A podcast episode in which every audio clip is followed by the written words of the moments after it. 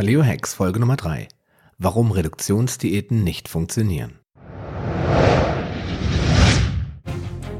Paleo Hacks, der Podcast für deine persönliche Ernährungsrevolution. Mein Name ist Sascha Röhler und ich begleite dich auf deinem Weg zu weniger Gewicht und mehr Gesundheit. Bist du bereit für den nächsten Schritt? So, hallo und herzlich willkommen zurück bei Episode Nummer 3. Es ist schön, dass du wieder mit dabei bist und äh, dass dich das Thema nach wie vor begeistert.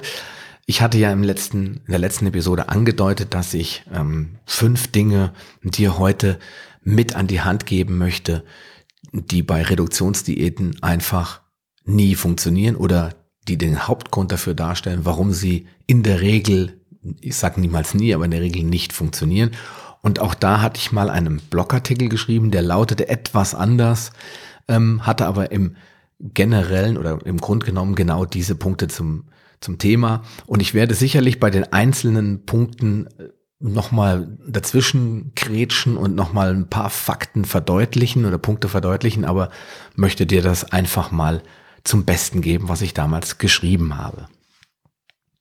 Meine Urgroßeltern haben es getan. Meine Großeltern haben es getan und meine Eltern, die konnten es schon nicht mehr so ungehemmt tun. Die Rede ist vom Brot, Nudeln und Reisessen. Meine Eltern waren nämlich keine Land- oder Fabrikarbeiter oder gar sportbegeisterte Hobbyathleten, sondern ganz normale Arbeiter mit Jobs, bei denen Bewegung in der Regel viel zu kurz kam. Und speziell bei meinem Vater, der seit ich denken kann Berufskraftfahrer war, kam nicht nur der Sport viel zu kurz. So war es nicht besonders wunderlich, dass meine beiden Eltern eher zu Übergewicht neigten als zu einer drahtigen und sportlichen Figur. Und was meine Person angeht, so dürfte ja spätestens seit dem letzten Artikel, beziehungsweise in dem Fall Podcast, klar sein, dass ich keinen Supermann-Körper habe. Ich bin aber auf dem besten Weg und an der gemeinen Volkskrankheit Übergewicht durch Kohlenhydratmissbrauch leide, beziehungsweise gelitten habe. Wie alles begann. Vergiss dein Pausenbrot nicht, Sascha, rief mir meine Mutter mit erregter Stimme hinterher und stand mit meiner Brotdose wedelnd an der Haustüre. Sonst kriegst du nachher Hunger und musst bis zum Mittagessen bei Oma warten. Also schnappte ich mir das gute Stück und war auch schon auf dem Weg zum Bus. So oder so ähnlich hat es sich regelmäßig zugetragen, denn das Pausenbrot war nicht mein liebster Begleiter. Schließlich gab's am Schulkiosk Kiosk so viele leckere Sachen, die ich lieber gegessen hätte als Mamas mit viel Liebe geschmierte Butterstulle. In den vielen Jahren meiner Schulzeit habe ich sicherlich eine Menge Butterbrote, Spaghetti, Kartoffeln, Klöße, Reis und Pommes verdrückt, aber wirklich geschadet hat es ja meiner Figur niemals. Dafür war ich einfach zu hippelig, nervös, unruhig und aktiv. Und ja, ich war damals sogar sehr sportlich. Wer eigentlich nicht. Ich glaube, die meisten Kinder machen ja gerne Sport und wenn ich mir meine Kinder angucke, da setzt nichts an, weil die sind immer in Bewegung. Also ich glaube, das spricht so bei, oder trifft bei allen zu. Doch als dann die Studienzeit begann und auch noch der Alkohol, das unsägliche Mensa-Fraß und jede Menge Fastfood dazukamen, wollte mein Körper plötzlich nicht mehr schlank bleiben und ich begann zuzulegen. Hatte ich zu Beginn meiner Studienzeit noch 85 Kilo? Ja, wirklich 85 Kilo. Bei 1,90 Meter Körpergröße waren es zu Beginn meiner beruflichen Tätigkeit schon knapp 100 Kilogramm und im Sommer 2014 dann satte 114 Kilogramm. Tendenz steigend. Wenn ich das nicht gestoppt hätte, keine Ahnung, wo ich jetzt wäre. Probiert hatte ich schon viel, doch der durchschlagende Erfolg blieb aus. Hier also meine Top 5 der Dinge, die niemals funktionieren. Ich bin ja fast davon überzeugt, sie funktionieren niemals. Ähm, Zumindest nicht auf Dauer. Und das ist der wesentliche Punkt. Punkt 1. FDH. Frisst die Hälfte auf Deutsch. Das höre ich immer wieder, wenn mir Leute sagen, vor allen Dingen ältere Leute sagen, die ganzen Diäten und die ganzen Ernährungsumstellungen und alle ganzen modernen Kram, das taugt alles nichts. Das Einzige, was wirklich hilft, ist frisst die Hälfte. Und ähm, das stimmt zumindestens in dem Punkt, dass man sich einfach ein wenig zurückhalten sollte und vielleicht auch mal fasten sollte, was ja in der jetzigen Zeit, so kurz vor Ostern, morgen ist Aschermittwoch, ähm, durchaus auch noch gelebt wird in einzelnen Fällen. Manche Religionen machen das regelmäßig. Ich persönlich kenne keinen, der nur einen Tag mal ohne Essen aushalten würde, außer meine Frau und ich, weil wir es halt wirklich regelmäßig machen. Aber viele in unserer Bekanntschaft eben nicht. Deswegen FDH nur begrenzt geeignet. Außerdem die Hälfte von was denn? Ja, das ist ja die, die Frage, was, von was soll ich die Hälfte essen? Soll ich mir jetzt einen Teller hinstellen mit einem Stück Fleisch oder Fisch oder mit einer Portion Gemüse und Salat und dann nehme ich die Hälfte wieder vom Teller runter und dann esse ich das. Dann habe ich FDH gemacht. Wo sind da die Maßgaben? Oder äh, gehe ich hin und sage, ich brauche eigentlich 2500 Kalorien. Jetzt äh, koche ich genauso, dass ich nur 1250 Kalorien habe. Das ist in meinen Augen alles sehr, sehr vage. Deswegen die Frage, die Hälfte von was? Ja? Die Qualität spielt eine große Rolle. Das ist ein ganz wichtiger Punkt weil ich will ja satt werden, weil wenn ich nicht satt werde, wird mein Körper früher oder später sowieso sagen, ich werde die Energiebilanz verändern und zwar werde ich weniger Kalorien verbrauchen, damit ich nicht mehr hungern muss. Also ist FDH auch in diesem Punkt vielleicht nicht die optimale Methode. Zweitens, die XY-Diät. XY, da kannst du jetzt einsetzen, was immer du für eine Diät kennst oder meinst, äh, schon mal probiert zu haben. Bei mir wären es schon einige, die ich jetzt hier nicht alle aufzählen muss. An manche erinnere ich mich wahrscheinlich auch gar nicht mehr. Aber Reduktionsdiäten, so wie man diese Form der Diät nennt, sind äh, oder haben immer das gleiche Problem. Ähm, nämlich das Notfallprogramm der Evolution, das, was uns die Natur mitgegeben hat vor Millionen von Jahren, was viele Tiere heute noch kennen, das funktioniert nicht. Ja, ich kann den Körper, also es funktioniert, oder ich kann es den Körper nicht davon abbringen, dieses Programm zu löschen oder nicht mehr anzuwenden. Das heißt, wenn ich eine Reduktionsdiät mache, Kalorien reduziere, dann reduziere ich, by the way, auch jede Menge Nährstoffe und Dinge, die ich eigentlich nicht reduzieren will. Aber gehen wir mal nur von den Kalorien aus, wird der Körper irgendwann, und das ist in der Regel nach drei Tagen, wenn die Kohlenhydratspeicher leer sind, ja, und die Energiespeicher aufgebraucht sind, dann wird er denken, ho, es gibt wohl nichts zu essen, weil das war ja durchaus in der Steinzeit oder auch in, in anderen Lebensphasen der Menschheit gegeben, dass es nichts gab. Und damit der Mensch nicht gleich tot umfällt, wenn er mal drei Tage kein Essen kriegt, hat die Natur ein kluges Programm sich ausgedacht und reduziert dann die Energie. Das heißt, ich fühle mich dann einfach ein bisschen weniger kräftig, ich bin ein bisschen schlapp und abends kann ich nicht mehr bis elf wach bleiben, sondern bin vielleicht um zehn schon müde. Das heißt, der Körper sagt, ich habe die Energiebilanz zu meinen Gunsten verändert, ich möchte nicht mehr so viel Energie verbrauchen. Das bedeutet aber, du musst jetzt weniger Energie, mit, mit, mit weniger Energie haushalten. Also wird er dann immer weiter runter reduzieren. Das Ergebnis ist, ich habe von Fällen gelesen. Ich persönlich kenne keinen aktuellen Fall, aber da haben Leute teilweise auf 800 Kilokalorien pro Tag gelebt und nicht mehr abgenommen. Und äh, wer sich dafür interessiert, der sollte da mal nachgoogeln oder mal bei Amazon gucken. Da gibt es durchaus das ein oder andere Buch zu. Und äh, eins davon ist zum Beispiel das Keto-Prinzip, ein Buch, das ich wirklich verschlungen habe, weil sehr viele Dinge über Fette und Öle beschrieben werden und eben auch über äh, die Stoffwechselprozesse im Körper. Das ist ein richtiger Wälzer von 400 Seiten. Also wenn dich das interessiert, schau mal rein. Da wird das auch erklärt. Drittens, Fett reduzieren, ja. Jeder hat das gehört, das böse, böse Fett. Ja, ich persönlich habe ja im letzten Podcast gesagt, ähm, dass du auf magere Eiweiße zurückgreifen sollst, also keine fetten ähm, von Speckrand äh, um, um äh, wulsteten, fetten, großen Fleischbrocken dir äh, zuzubereiten und äh, die sichtbaren außenliegenden Speckränder und Fettränder eher wegzuschneiden.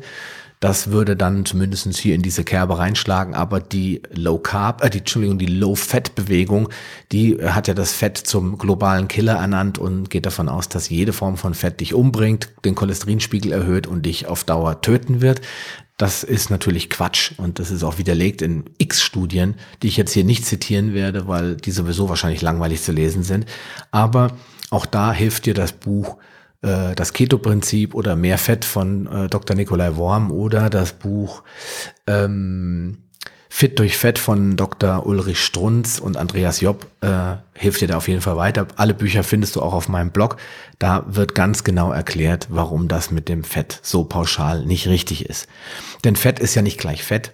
Es gibt ja Unterschiede. Diese sichtbaren Fette, die von dem Zuchtfleisch stammen, die sind wirklich nicht gut. Aber es gibt durchaus Öle und Fette, äh, die man zu sich nehmen kann, die man zum Essen hinzufügen kann und die einen positiven Effekt haben. Ich sage nur Omega-3-Fettsäuren oder andere äh, wertvolle Fettsäuren, die man in bestimmten Pflanzenölen wiederfindet, können dem Körper sehr viel Gutes tun.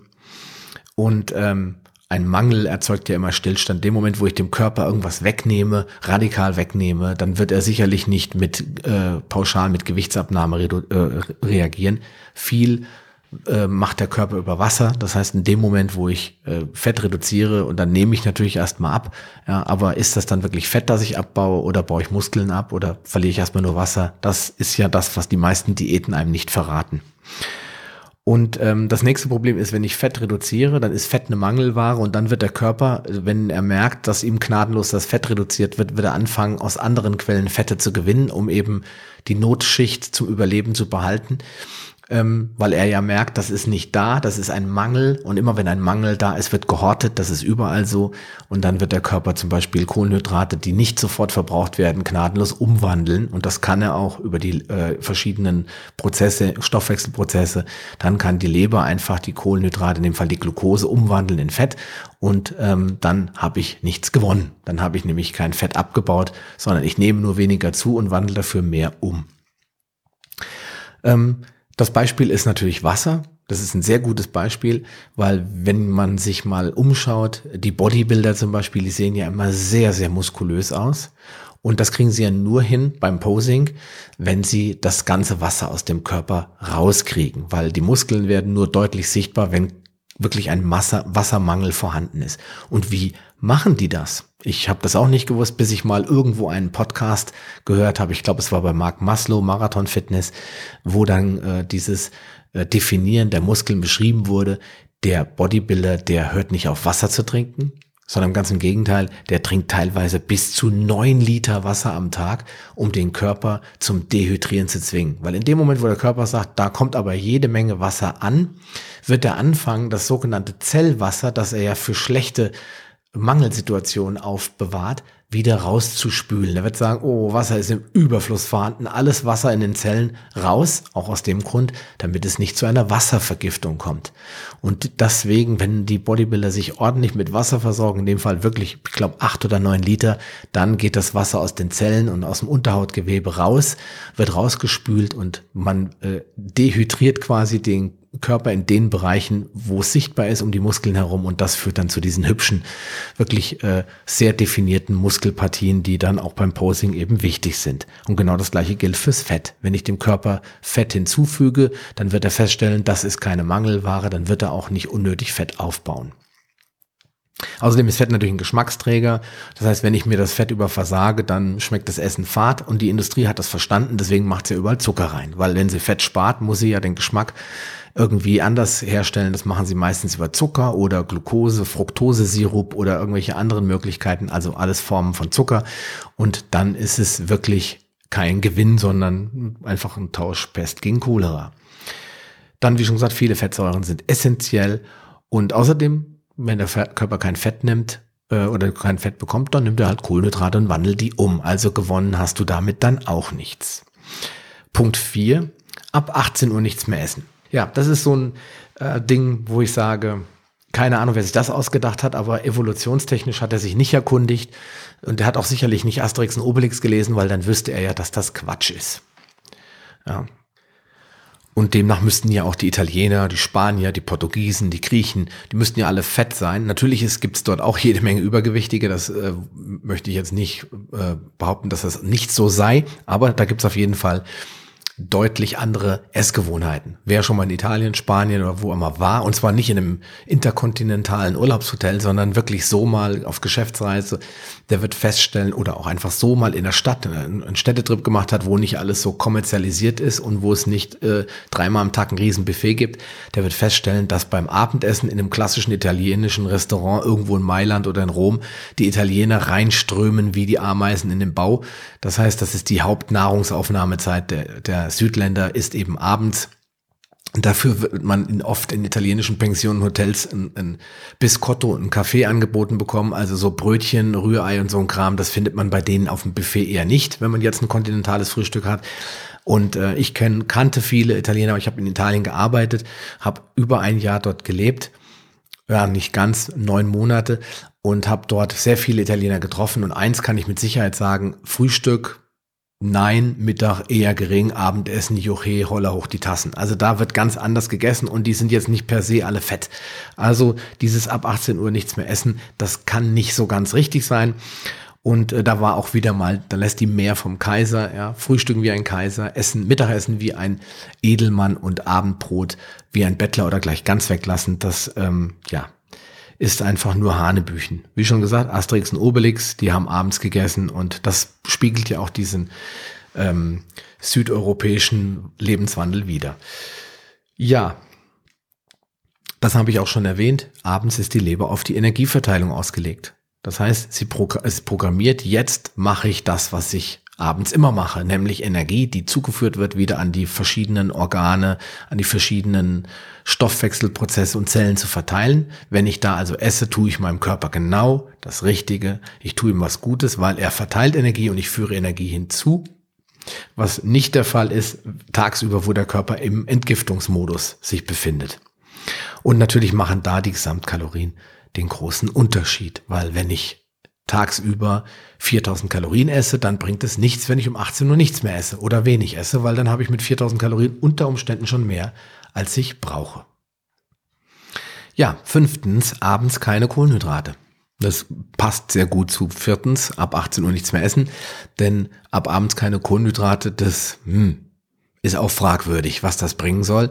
Auch da gilt natürlich, wenn ich tagsüber äh, jede Menge äh, Kohlenhydrate zu mir genommen habe in Form von, äh, sag ich mal, 300 Gramm Nudeln mit äh, lecker Tomatensauce und zum Nacht Nachtisch noch äh, eine Scheibe Trockenkuchen oder, weiß nicht, ein Erdbeerjoghurt oder ein Eis und dann beim Frühstück hatte ich vielleicht schon zwei Brötchen und eine Tasse Kaffee mit Milch und Zucker getrunken, dann ähm, abends keine Kohlenhydrate mehr essen, weiß ich nicht, ob das da noch was bringt. Ja, natürlich sollte man speziell sehr aktive und sehr äh, zuckerhaltige Kohlenhydrate, wie zum Beispiel Obst, vielleicht nicht mehr um 23 Uhr essen, dann, wenn der Körper die ja nun wirklich nicht mehr verbrauchen kann. Aber gar keine Kohlenhydrate ab 18 Uhr das weiß ich nicht. Ob das eine Lösung ist, das hängt wirklich davon ab, wie du dich ernährst, wie du deine Mahlzeiten einteilst. Und dann kann jeder entscheiden, ob er die Kohlenhydratlast vielleicht mehr auf den Vormittag legt. Ich bitte nur immer daran zu denken, das ist sehr wichtig auch für deine eigene persönliche Entscheidung nachher. Was mache ich eigentlich?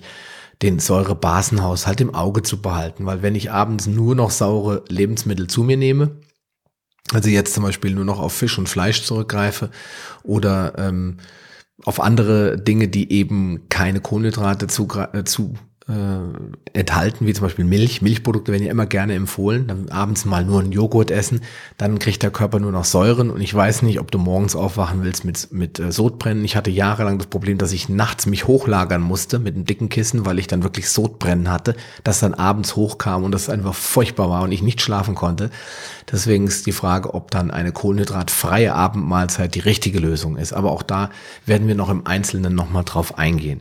Ich wollte dir ja nur äh, mit diesem Punkt rüberbringen, dass abends keine Kohlenhydrate was ist, was immer wieder gerne empfohlen wird, dass ich aber für wenig zielführend halte, wenn es um darum geht, sich gesünder zu ernähren und weniger Kalorien oder einfach weniger zu wiegen langfristig. Ähm, ja, wenn Kalorien natürlich fehlen, dann kann auch der Körper abends noch beschließen, jetzt ähm, fühle ich mich aber matt und schlapp und wenn du nachts nichts mehr, keine Speicher mehr hast, weil du abends um 19 Uhr dann nichts isst und das mit letzte Mittags hattest und dann abends vielleicht keine Energie mehr zu dir nimmst, dann ist die Frage, ist der Schlaf auch erholsam? Das sind alles so Punkte. Wichtig ist, Qualität spielt wieder eine Rolle welche Art von Kohlenhydraten esse ich abends, dass ich nicht unbedingt nur Obst esse und die Balance ist wichtig. Also artgerecht heißt abends essen und tagsüber vielleicht fasten. Ja, Fazit. Möchte ich gerne nochmal auf den Blogartikel zurückkommen und da das Fazit vorlesen oder dir nochmal rüberbringen. Eine Diät wird dir niemals helfen, dauerhaft abzunehmen. Diät im klassischen Sinne, wie der Deutsche das versteht. Gestern oder in der ersten Episode habe ich das erklärt, dass der Begriff Diät immer so ein bisschen missbräuchlich behandelt wird als Reduktionsdiät für zwei bis drei Wochen oder auch mal für 60 Tage. Und ähm, dass ich aber unter Diät was anderes verstehe, aber ich hier in diesem Kontext Diät eben als Reduktionsdiät verstanden. Also eine Reduktionsdiät wird dir niemals helfen, dauerhaft abzunehmen und dem Teufelskreis zu entkommen. Dein Körper ist aufs Überleben ausgelegt und sobald er einen Mangel erkennt, schaltet er das aus der Urzeit stammende Notprogramm ein, um deinen Hungertod zu verhindern, was auch gut so ist. Woher soll er auch wissen, dass du einfach nur ein paar Kilos loswerden willst, um wieder einen flachen Bauch zu kriegen oder in deine schicke Retro-Jeans reinzupassen? Die Lösung ist so leicht wie naheliegend. Du musst deinem Körper die einzig funktionierende Diät gönnen, die er kennt und auch akzeptiert. Die Steinzeit-Diät.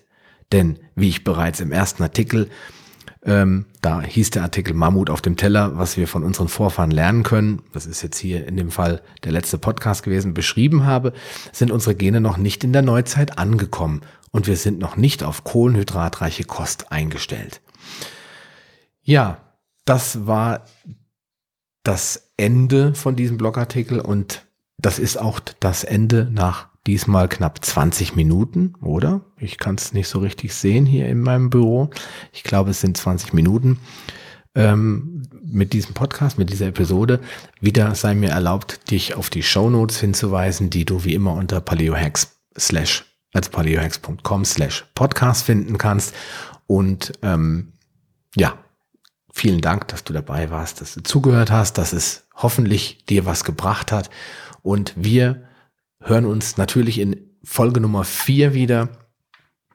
Und da werden wir wieder etwas weiter eintauchen in das Thema Grundlagen der Paleo-Ernährung. Bis dahin wünsche ich dir viel Erfolg bei der Umsetzung deiner Ziele und natürlich allseits Gesundheit und ja, alles Gute. Bis dahin. Ciao. Schön, dass du dran geblieben bist. Auf paleohacks.com findest du weitere nützliche Informationen, die dir helfen, deine Ziele zu erreichen. Zum Beispiel Rezepte, Buchtipps und vieles mehr. Wenn dir dieser Podcast gefallen hat und du etwas für dich mitnehmen konntest, dann erzähle deinen Freunden davon und leite ihnen den Link zum Podcast weiter. Ich freue mich, dich bei einer der nächsten Folgen wieder begrüßen zu dürfen und wünsche dir viel Erfolg bei der Umsetzung deiner persönlichen Ziele. Bleib gesund, dein Sascha Röhler.